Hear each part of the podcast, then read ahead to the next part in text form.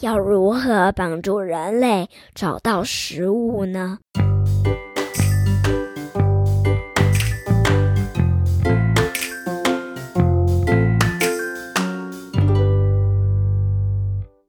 嗨，各位大朋友、小朋友，大家好，欢迎收听晨曦姐姐故事屋。I am Tracy，我是晨曦姐姐。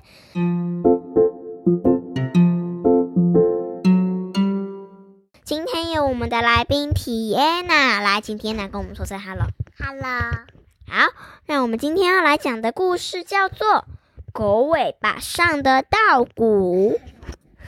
好，作者小丽姐姐，绘图墨盒。狗尾巴上会有稻谷，真是奇怪无比。我们一起来听听看好不好？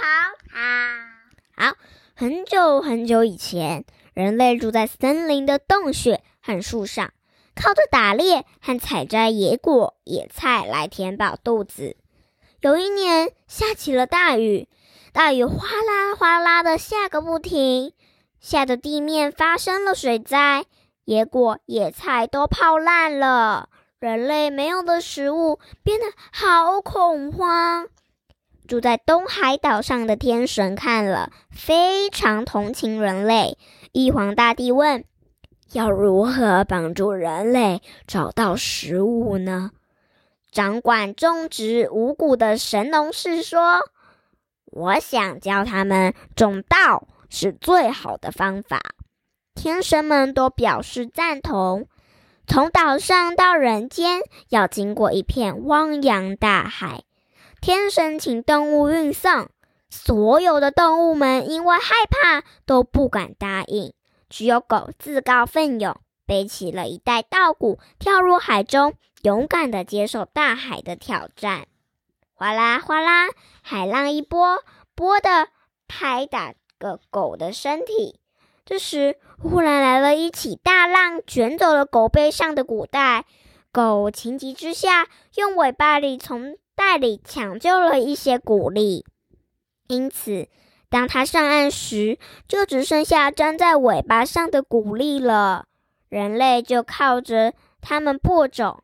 不久，稻谷长出来的样子就像狗的尾巴，只有顶端长得像谷粒呢。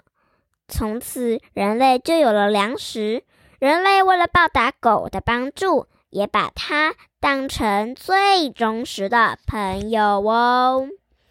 今天的故事讲完了，我后面有三个问题要问小朋友哦。第一个问题：发生了什么事让人类没有粮食可吃？第二个：天神们看到这种状况，心情如何？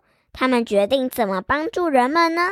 第三题：小朋友，当你接受他人帮助时，你会用怎样的心情和态度来感谢他人呢？在下面留言说说看哦。今天的故事讲到这里，大家祝你们新年快乐，平平安安哦！拜拜，拜拜。